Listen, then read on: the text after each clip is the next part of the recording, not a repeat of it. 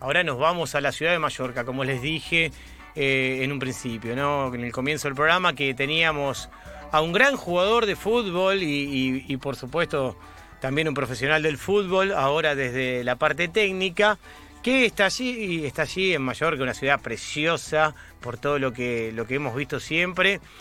Y vamos a hablar con un gran, pero un gran jugador de fútbol con apenas 50 años que ha destrozado las redes del fútbol, ¿no? Por supuesto, del fútbol argentino y, también en otros países. Eh, Gabriela Mato, ¿cómo te va? Buen día, Juanqui Jurado te saluda. Gaby, ¿cómo andás? ¿Qué tal? ¿Cómo estás? Muchas gracias por la presentación. Un gusto. Por favor, tanque. Eh, imposible olvidarnos de, los goles, de los goles que, que has hecho eh, en el fútbol argentino, con un gran, pero un gran, un gran paso en el fútbol argentino. Y, también lo que hiciste afuera. Eh, ¿Qué fue lo, lo, que más disfrutaste de tu carrera entre, entre este fútbol y el de afuera? Bueno, la verdad que he disfrutado todo, ¿no? Eh, yo creo que, que, bueno, uno siempre tiene sueños de chico que, que nunca se sabe si, si los, podás, los podés lograr. Y, mm. bueno, por suerte soy un privilegiado que, que tuve la, la chance de, de poder eh, jugar al fútbol en distintos equipos, conocer otros países, así que la verdad que soy un agradecido del fútbol. Eso es muy lindo. Eh, ¿Qué recordás de, de, cuando te convertiste en jugador, de cuando llegaste, de ese momento que dijiste, bueno, yo me puedo dedicar a eso, que, que son tan pocos y que a veces son los que, los que más se la bancan y que, se, y que pueden soportar esa presión que existe? Viste que hay como una frase hecha que dice, no llegan a veces todos los mejores, llega el jugador que tiene, que es el mejor por tener una cantidad de cualidades que lo mantienen en primera. ¿Vos sentís eso también? Sí, es un poco de todo. Eh, también eh, más allá de la dedicación, del esfuerzo, de, distintas circunstancias que uno tiene que atravesar, porque yo, a mí me pasó que, estando en Mar del Plata me salió la posibilidad de ir a, a jugar a Argentinos Juniors y y bueno, fui, jugué, estuve seis meses en, la reserva, después me tuve que volver a, Aldo Civi y, bueno, parecía que las cosas no, no iban a, funcionar, que volvía a mi ciudad y, y de repente salió la posibilidad de gimnasia de nuevo, entonces también tenés que tener un poquito de, suerte en eso de, de que de que te elijan, de que hay un montón de jugadores que tienen condiciones y por ahí no tenés la chance de, poder demostrarlo en un equipo importante de, de, la Argentina. Y, bueno, yo tuve esa chance, por suerte la, pude aprovechar y, y, bueno, después eh, en, en, esos momentos la verdad que la alegría es enorme, uno quiere triunfar y, y tratar de, de seguir avanzando y, y bueno, de a poquito se fueron dando las cosas. Eh, Gaby, vos siendo marplatense, eh, me imagino que si no te dedicabas al fútbol con el pelo rubio, esas chapas, eh, ibas derecho al surf, ¿no? Como todos los de Mar del Plata. bueno, no era lo mío el, surf. ¿eh? Ibas, ibas para ahí, ¿no? no era lo mío, me gustaba el mar, todo bárbaro, pero la verdad que, que bueno, y creo que la tabla de surf no era el futuro mío, así que por suerte agarré una pelota. Qué lindo, qué lindo. Che, pero hay muy buenos surfistas en Mar del Plata, es tremenda la calidad que tenemos de surfistas. ¿Cómo lo ves Aldo Civi hoy? Vos que estuviste en ese Aldo Civi del año 89-90, donde naciste futbolísticamente, y ves el proyecto de Aldo Civi hoy con, con Gago, con el Pocho Insúa, con un equipo que, que apuesta a, quedarse en primera y armar un proyecto. ¿Cómo, cómo lo estás viviendo como espectador, quizás, no? Sí, bueno, la verdad que, que bueno, eh, a ver, uno ve distintas circunstancias, ¿no? Por, por un lado, el, buen juego, el que es un, un proyecto lindo de, de, tratar de permanecer en primera y todo, y por el otro lado, los resultados que no ayudan, que no alcanzan y que, bueno, que, que eso te, te deja un poco en deuda, pero la verdad que, bueno, uno desea personalmente que le vaya bien y que eh, uno como hincha siempre eh, intenta estar apoyando, ¿no? Eh, esperemos que, empiecen a darse los resultados porque también son entrenadores que, que empiezan, que necesitan su tiempo de adaptación, de todo, como cada uno nos tocó en, a mí como jugador y después como entrenador, y, y bueno, también eh, es importante que te apoyen de afuera, que, que esperemos que salgan los resultados adelante y que pueda demostrar sus capacidades. Claro, claro, claro, totalmente. Eh, acá en el fútbol argentino, eh, mucha gente de, River obviamente recuerda tu paso porque fueron bastantes torneos. ¿Cuántos fueron? ¿Cuatro cinco que estuviste ahí? Bueno, fueron tres años, eh, tuve 94, 95, 96 y, y, bueno, fueron dos títulos y y una Copa Libertadores, así que tres títulos que recuerdo con mucha emoción. Aparte, eh, me tocó vivir eh, distintos entrenadores, estuve eh, primero Pasarela, después se quedó el Tolo, después vino Babington, después Ramón, entonces a cada uno había que adaptarse y había que, siempre con, con la misma expectativa, ¿no? River tiene que ser protagonista en todos los partidos, entonces siempre la expectativa era la misma, pero cada, vez que venía un entrenador tenías que adaptarte a, su sistema, sus ideas y, bueno, por suerte fueron tres años eh, hermosos con muchos títulos y, bueno, una, una etapa muy linda de mi carrera. Qué, qué lindo, qué, qué buen recuerdo, Gaby. Eh, ¿Sabes que a mí me... Vos te estuviste en la Copa Master, esa famosa copa que ganó Boca en el año 92, ¿fue? ¿Vos estabas en Boca en ese momento cuando ganaron la Copa Master? Sí, ganamos la Copa Master, fue la, primera y la única, creo. Claro, la primera y la única. Vos viste que siempre, eh, eh, obviamente, viste, en el folclore del fútbol argentino, eh, el hincha que no es de Boca le tira a Boca en cara que ganó la Copa Master, pero el de Boca dice, sí, pero mira la Copa que gané. ¿O no? Era medio así. sí, sabía que, mira, lo mismo te digo que de River, en Boca tenés que ganar todo lo que jugás. Todo. Sea desde la Copa de Leche hasta la Liga, la eh, qué sé yo, Mundial de Clubes, lo que jugués, eh, estás eh, poniéndote una camiseta que tenés que responder al máximo. Y bueno, nosotros tomamos esa copa con mucha seriedad y por suerte la ganamos. Olvídate, ¿te, acordás quiénes eran tus socios en ese plantel? de Porque ese Boca del 92 era un Boca interesante, ¿no? Sí, sí, teníamos grandes jugadores, bueno, históricos como el Mono Navarro Montoya, Juan Simón, eh, la Torre, eh, no sé, Blas Junta, Pique Rabina, eh, te, mataban esos nenes. Te liquidaban, te liquidaban, no olvidate. Yo cuando me decís Junta Rabina ya digo, bueno, el que tiene que pasar por ahí. No podrían jugar hoy. No, imagínate con el bar. Igual yo digo una cosa, que, que viste, el bar a mí me, ha quitado un poco la emoción de ver el fútbol, porque ah. Uno, más allá de que no juega al fútbol profesionalmente eh, te sentís jugador, siempre te vas a sentir jugador cuando lo fuiste. Entonces, eh, cuando vos ves un jugador que hace un gol y se tiene que quedar esperando que el bar revise para ver si puede festejar, la verdad que lo más lindo que existe en el fútbol es, el, es la emoción del gol. Y, qué sé yo, es algo que, que, te lo quitan, te lo quitan con esto del bar. Eh, me parece que es algo muy bien inventado para una pelota que entra o no entra, una situación drástica de, dentro del área, pero después que, que no sé, que haya un full eh, en el área contraria y después sea gol y dicen no, no fue gol porque hubo falta en, el área de frente, eh, pasaron, no sé, 30 segundos hasta que hubo gol. O más, eh, hemos esperado hasta cuatro minutos en una decisión y a mí me agarró en, Copa Libertadores, me agarró en cada lugar que, que, que, no me acuerdo, me acuerdo que no sé, el partido de River, el partido de Boca en Brasil, viste, antes de Madrid y todo eso, fue tremendo toda esa situación de, que, de lo que vivíamos. Más allá de, del que perjudique o el que eh, favorezca, ¿no? Yo creo que eh, eh, me parece un buen invento el tema del VAR, ¿eh? no digo que esté mal, digo que está bien, pero para situaciones muy puntuales, que la pelota pasa a la línea de gol y te anulen el gol o no te lo den, me parece algo fundamental. Pero después para eh, para todo lo demás. sí, o una falta severa, o un jugador que, que, se manda una macana de esas eh, que, trata de esconderla, como, como tener una conducta antideportiva que, que, veamos que es horrible adentro de la cancha. Bueno, creo que ahí podemos. Yo estoy de acuerdo con vos, eh, me parece que, tiene que haber un intermedio en el bar. Tiene que haber un intermedio. Creo que hay fricciones.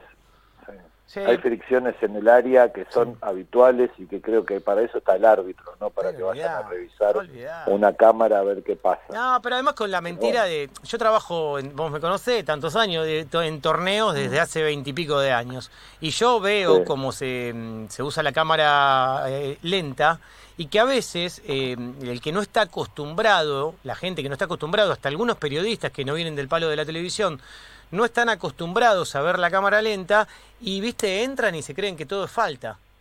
Eh, por eso, viste, hay, muy buenos relatores y muy buenos comentaristas de fútbol, exclusivos de, televisión, que entienden que la cámara lenta a veces te puede confundir. Eh, no hay duda.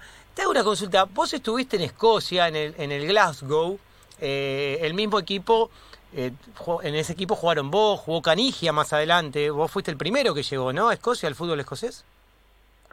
Sí, sí, el fútbol José, la verdad que fue muy lindo, fue muy lindo porque eh, tienen la pasión que tenemos en el fútbol argentino, es algo que, la verdad que me, hizo sentir muy muy cómodo en ese sentido, el, clásico contra el Celtic es terrible, eh, el estadio explota, la verdad que, hubo situaciones muy muy lindas eh, que me tocaron vivir ahí y siempre lo recuerdo con un gran cariño.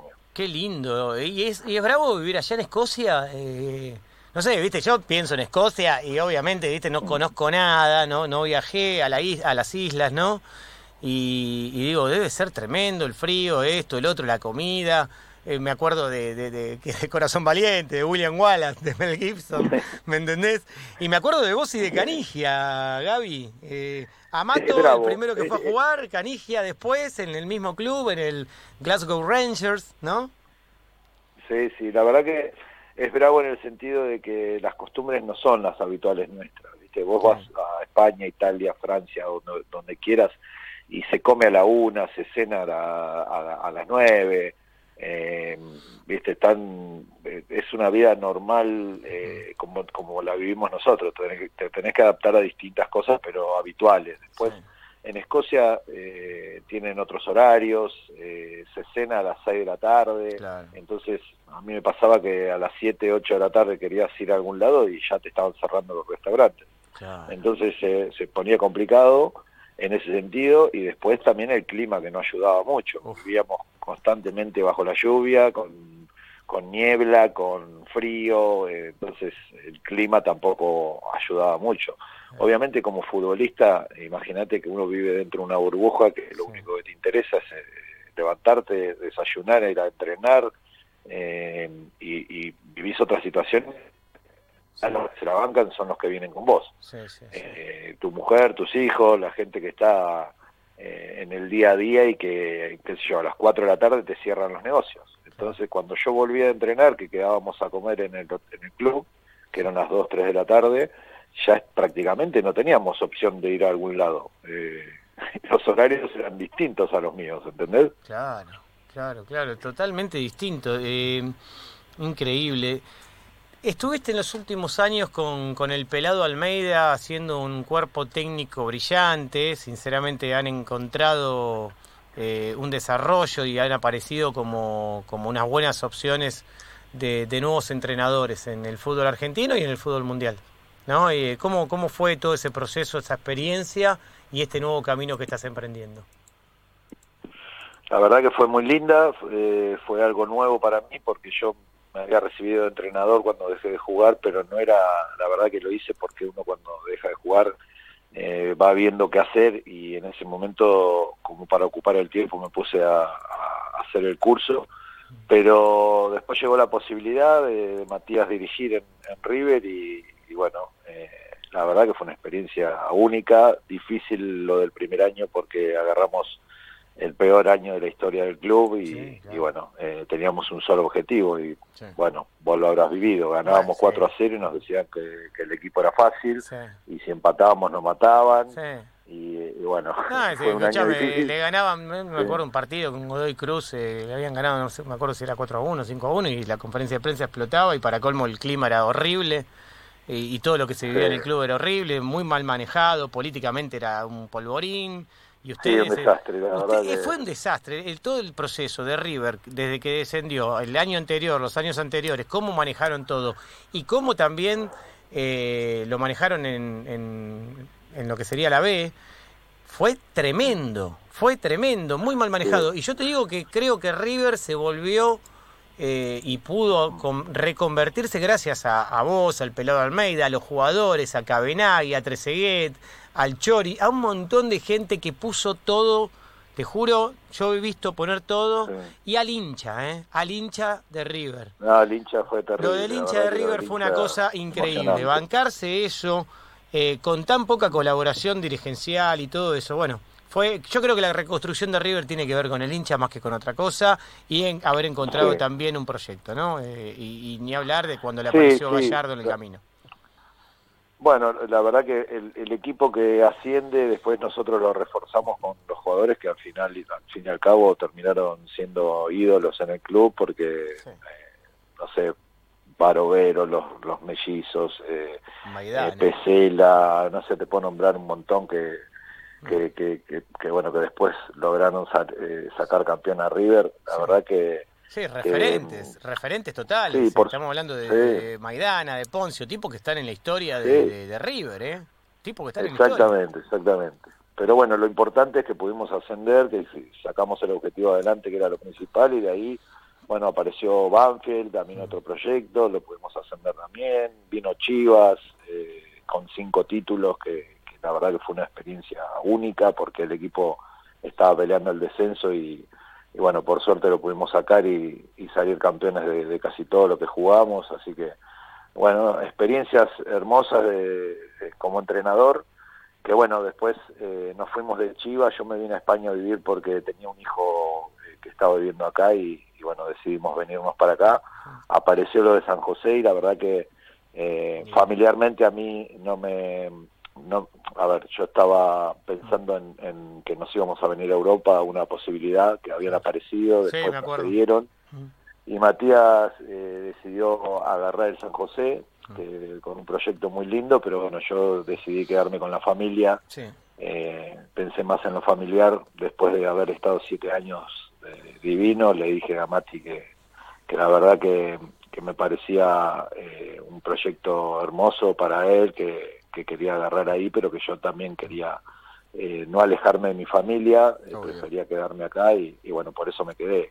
Una relación excelente, hablo con él constantemente y todo, pero, pero bueno, ojalá algún día podamos volver a trabajar juntos, sería la verdad que eh, una alegría enorme tanto para mí como para para toda la familia. Sí, yo creo que sí. Hoy yo creo que se van a volver a encontrar y que vos vas a tener rápidamente allá en, España, vos estás en Mallorca, pero vas a trabajar mm. sin duda muy pronto en, algún equipo de, Europa. Hoy en Europa, en el estadio La Cartuja de Sevilla, se juega también una gran final, ¿eh? Sí, sí, sí, hoy está la final de la Copa del Rey y la verdad que va a ser un lindo partido. Eh, los dos equipos son históricos ganando las Copas del Rey acá en España, así que, bueno, eh, esperemos poder ver un, buen partido de fútbol. Ahora mismo está jugando en Mallorca, está jugando el ascenso a primera y, bueno, un poco sigo sigo todo el fútbol eh, español, argentino, bueno, todo lo que uno puede puede ver y empaparse de fútbol nació en esto y la verdad que que me hacen pasar eh, muy lindos momentos. Hay equipos eh, que tienen que ver con dirigentes argentinos ahora en España, ¿no? Eh, tanto el Chacho Coudet como otros también en la segunda división, que tiene muchos argentinos. Quizás ahí se te abre una posibilidad de trabajo también, por eso por esos lados, ¿no? Hay, El argentino y el tipo que trabajó en el fútbol es bastante requerido.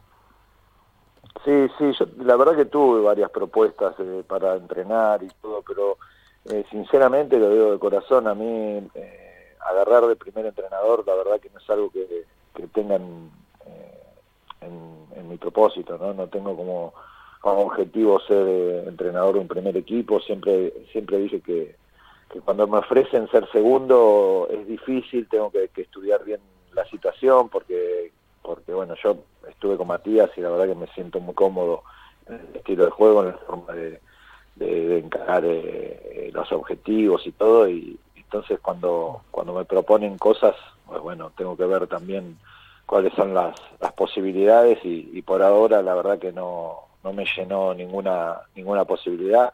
Acá hay gente que hay varios equipos inclusive ahora creo que hay un proyecto que viene Guille Pereira con, con el Tuledano, que es un equipo de acá de, de, otra categoría, pero con un proyecto muy lindo.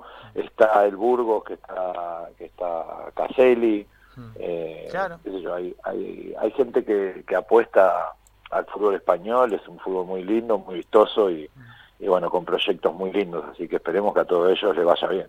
Gaby Amato, te agradezco por estar aquí en un plan simple, por estar en la radio del deporte en 947 y, y bueno, la verdad, un placer enorme volverte a escuchar y, siempre felicitarte por la hermosa carrera que, has hecho. Eso es un tipo muy querido en el fútbol y eso es lo que más se valora en la vida, que, mejor que, lo que uno deja en, el, en este camino, ¿no? No hay duda.